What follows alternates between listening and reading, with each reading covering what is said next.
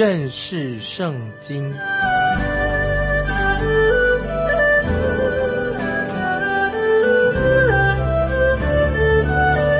认识上帝的话，把上帝的话带到全世界。本节目是由认识圣经机构和环球广播电台联合制作，欢迎收听。亲爱的听众朋友，你好，欢迎收听认识圣经，我是麦基牧师。在希伯来文诗篇的意思就是赞美的诗，或者说赞美神的书。在希腊文诗篇的意思会使人联想到关于乐器来伴奏的诗歌。在中文圣经里面，诗篇的书名是来自希腊文，就是。敬拜的书是在圣殿里面，圣殿赞美的书。圣经里面的诗篇有许多的作者，有的诗篇是只有一个作者，或者一个作者做了许多的不同的诗。大卫是以色列最受欢迎的诗人，有七十三首诗篇是由大卫所写的。在《使徒行传》第四章二十五节，就引用了大卫所写的诗篇，就是第二篇；在《希伯来书》第四章七节，又是引用了大卫所写的诗篇，是第九十五篇。在诗篇里面，有许多是无名氏的诗篇，不知道谁写的，很多人也认为可能就是大卫所写的，因为大卫他有。创作诗篇的的恩赐，从大卫个人的经验里面，以及他个人独特的风格来啊写的非常好的诗篇。他写的诗篇是要在圣殿里面来吟唱的。其他的诗篇的作者包括了有摩西所写的诗篇第九十篇，所罗门也写了两个诗篇，可拉之子。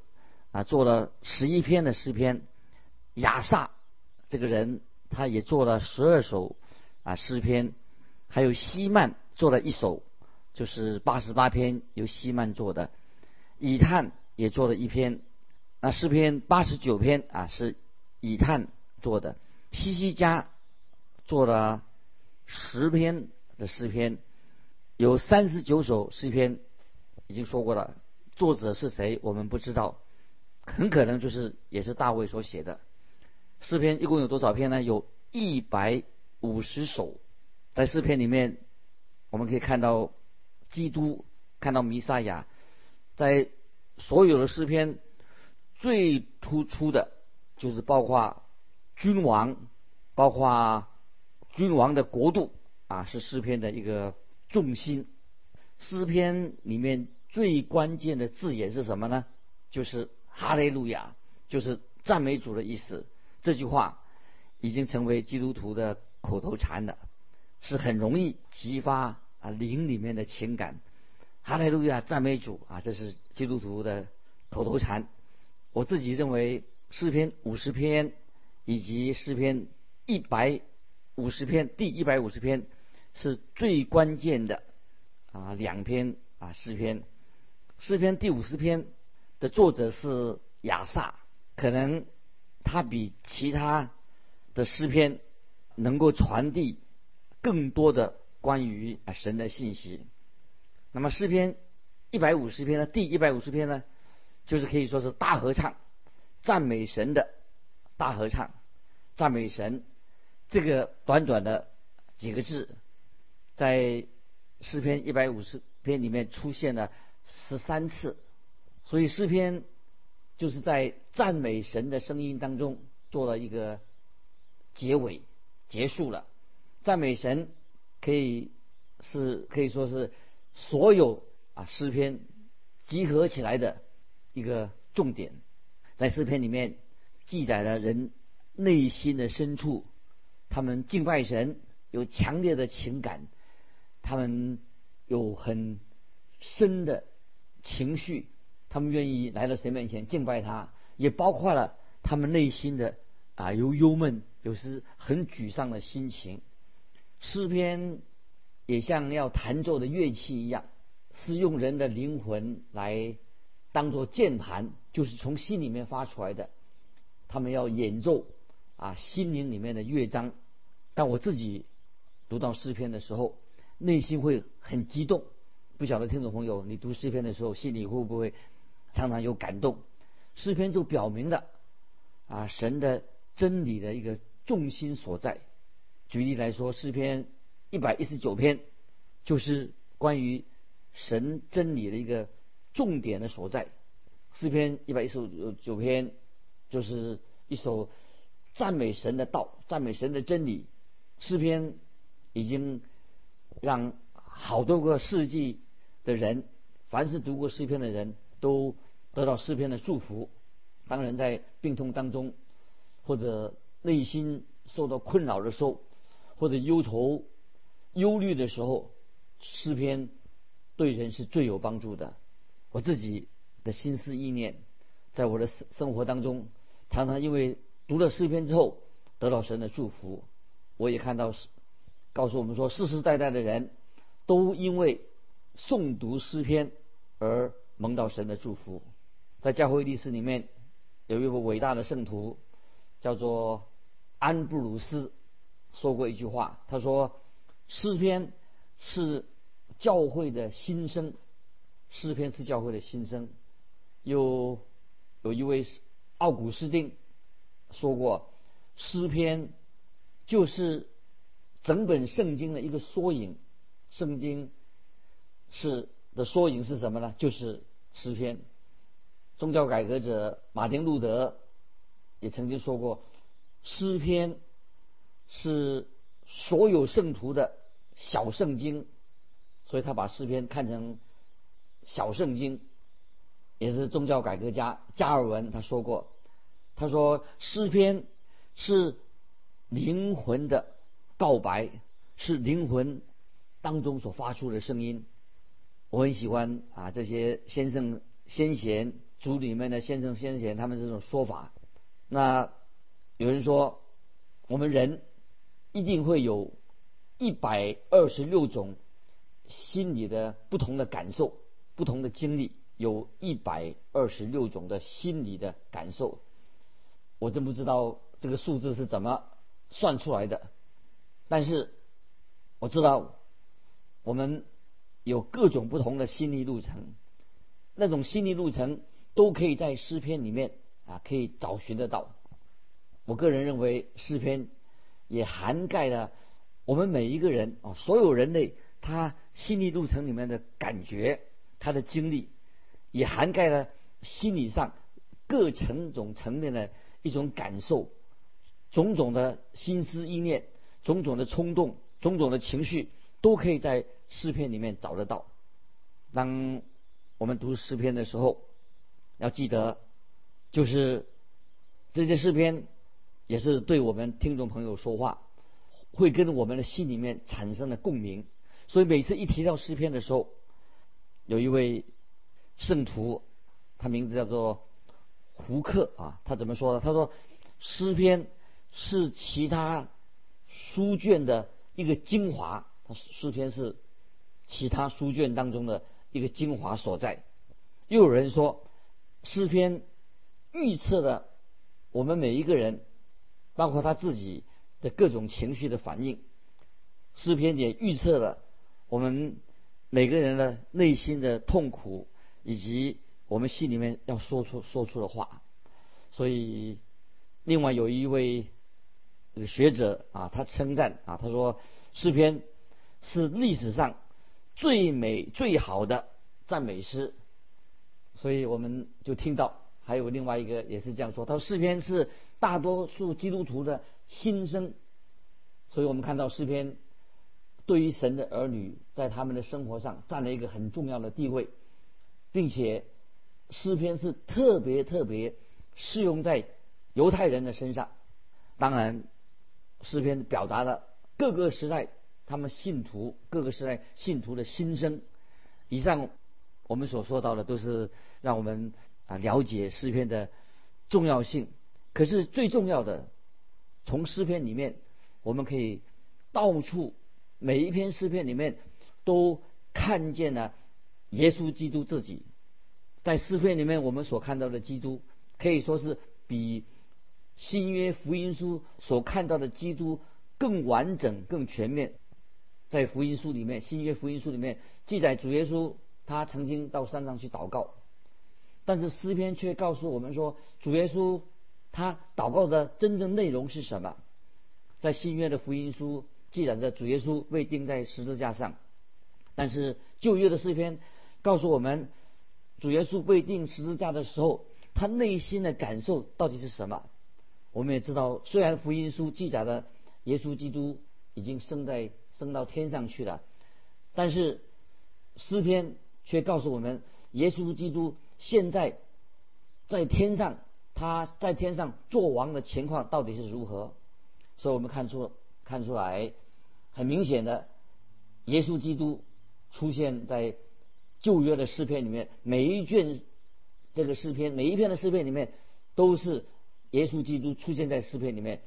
所以我们看到，当主耶稣从死里。复活以后，他曾经向门徒显现，他就对门徒说：“啊，这个记载在路加福音二十四章四十四节，主耶稣复活向门徒显现，对他们说：这就是我从前与你们同在之时所告诉你们的话。说摩西的律法、先知的书和诗篇上所记的，凡指着我的话，都必应验。这这这节经文很重要，就是路加福音。”二十四章四十四节，我再念一遍，就是复活的主。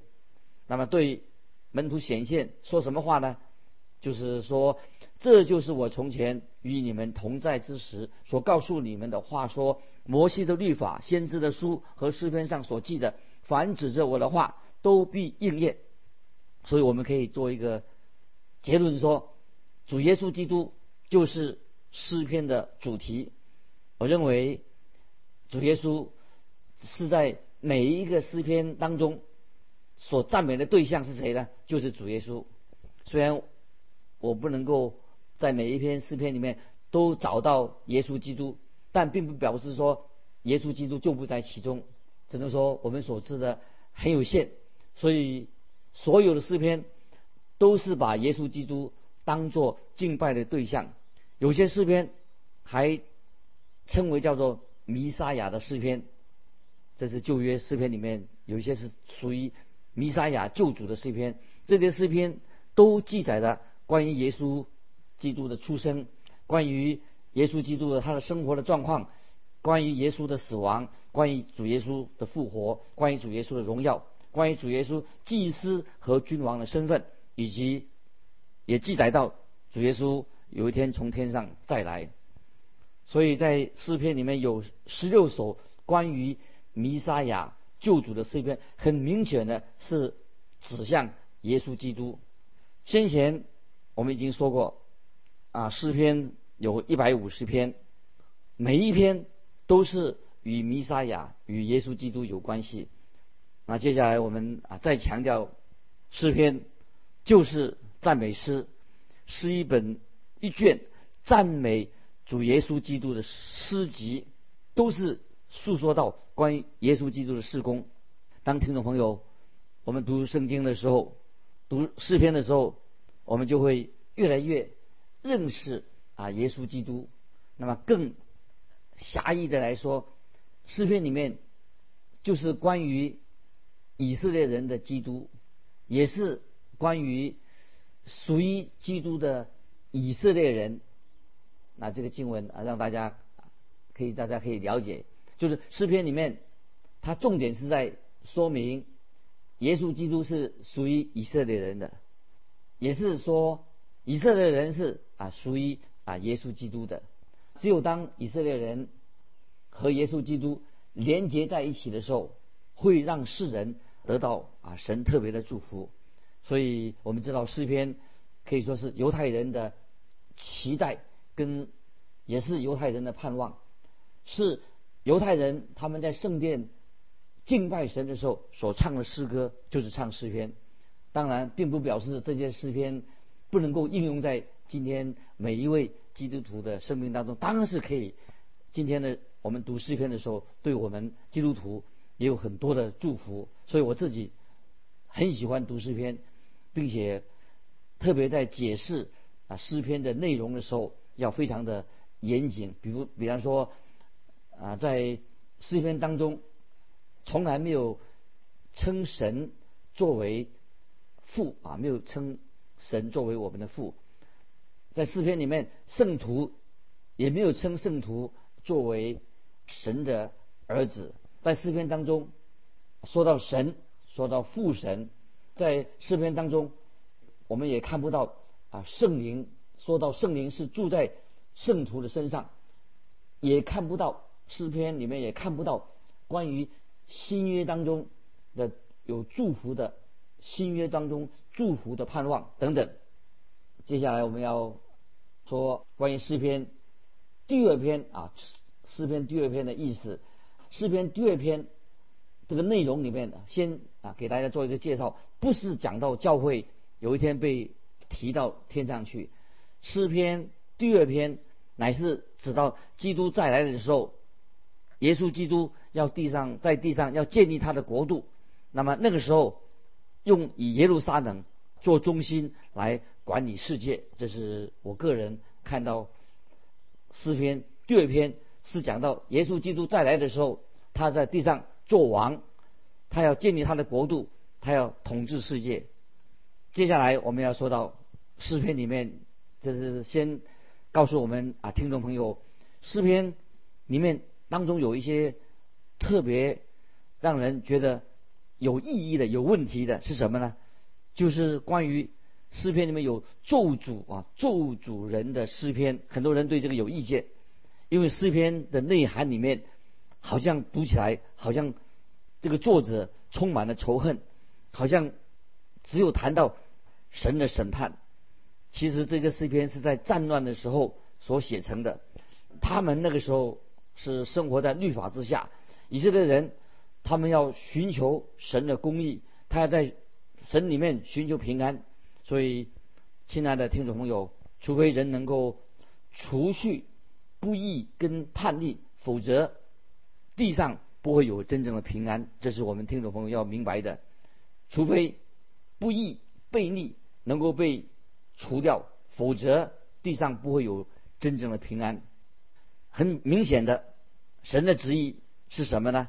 神所定的旨意就是按照神所定的日子，有一天。神要在地上执行审判，这是圣经里面很清楚的，也是诗篇里面要说明的。所以诗篇里面有咒诅的诗篇，就是说明了神已经定了日子要执行在地上实行审判。在新约圣经里面，我们很清楚的，主耶稣基督要我们爱我们的仇敌。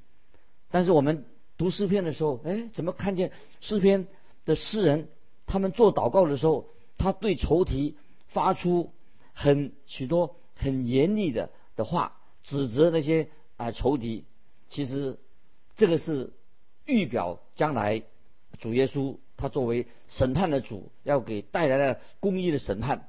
所以，此外，以上所说的，此外还有诗篇也讲到，有一天也说到预言，诗篇里面的预言就说到，将来也会有敌基督出现，敌基督他会掌握。大权，但是我们也知道，无论如何，有一天基督会胜过这个敌基督。那另外，我们也看到一些诗篇的内容，很多的不同的内容，包括悔改的内容，关于讲到历史诗篇里面讲到大自然，诗篇里面讲到朝圣，诗篇里面讲到如何赞美神，诗篇里面讲到如何去宣教，诗篇里面也讲到。关于基督徒的圣徒的圣洁的生活等等，所以诗篇的内容可以说是非常非常的丰富。所以我们要好好的从诗篇里面啊学到许多属灵的功课，可以在诗篇里面像挖宝一样找到许多对我们有益处的非常重要的信息在里面。所以听众听众朋友千万知道，啊，诗篇的排列不是杂乱无章的，诗篇的排编排它有一定的格式。多年来，很多基督徒们啊，一些学者已经注意到了诗篇它有一个很特别的排列的方式，就像旧约的摩西五经一样。我们知道摩西五经里面包括了创世纪、出埃及记、立位记、民数记、生命记，有五卷，这个叫做摩西五经。那么诗篇跟摩西五经啊，它有很多地方是很明显的有相似的地方。我们比方说在创世纪当中。你就会看到，啊，人开始啊，神的创造，人是会蒙福的。在诗篇第一篇的内容就可以看到。后来我们看到啊，人也后来就神所造的人堕落了，但是后来啊，神要恢复跟人的关系。那么我们也看到啊，诗篇第二篇就看到了关于人的背逆神。接下来我们看到诗篇第三篇，也看到异人啊被那些。被人厌弃啊！诗篇第四篇，我们也看到女人的后裔跟蛇的后裔就彼此要对立。那么诗篇第五篇，我们也看到异人他会陷在仇敌的包围当中。那么诗篇第六篇，我们就看到异人受到啊受苦，异人啊受苦，就说明了仇敌伤了异人的脚跟，表示异人他受苦了。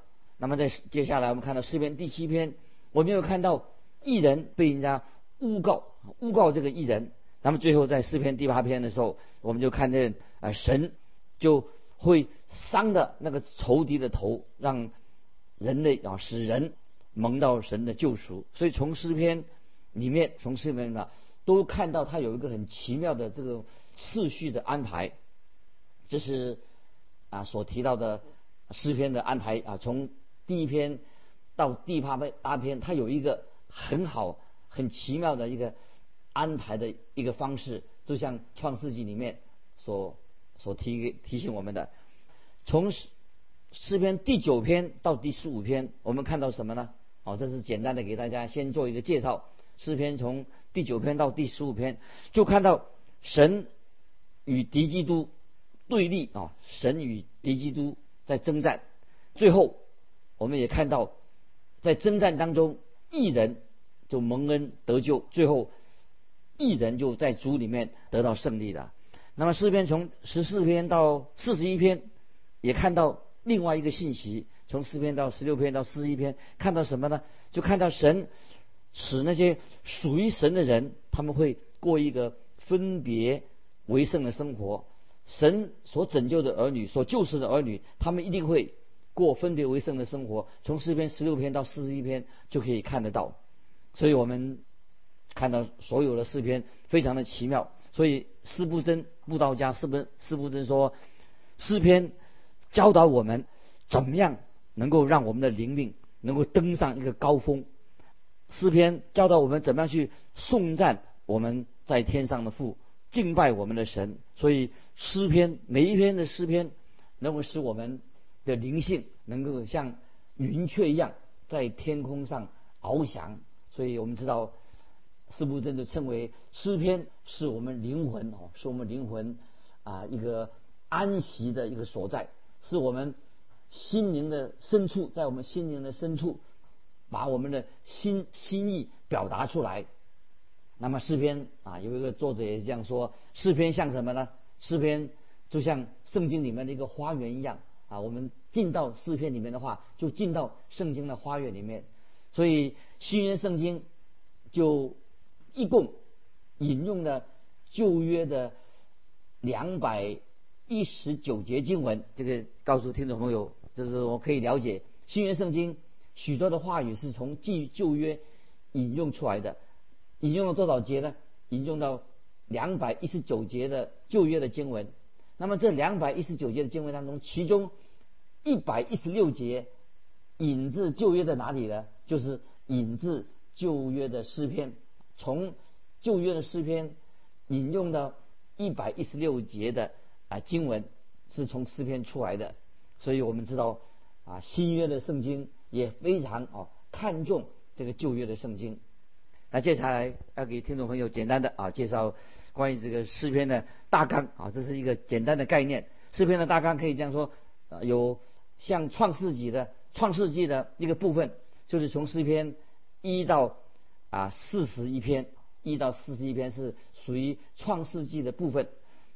第二大部分是从哪里开始的？是从出埃及开始，出埃及部分的诗篇是什么呢？从诗篇的四十二篇到七十二篇，出埃及的部分。那么第三部分叫做立位记的部分，诗篇从七十三篇到八十九篇。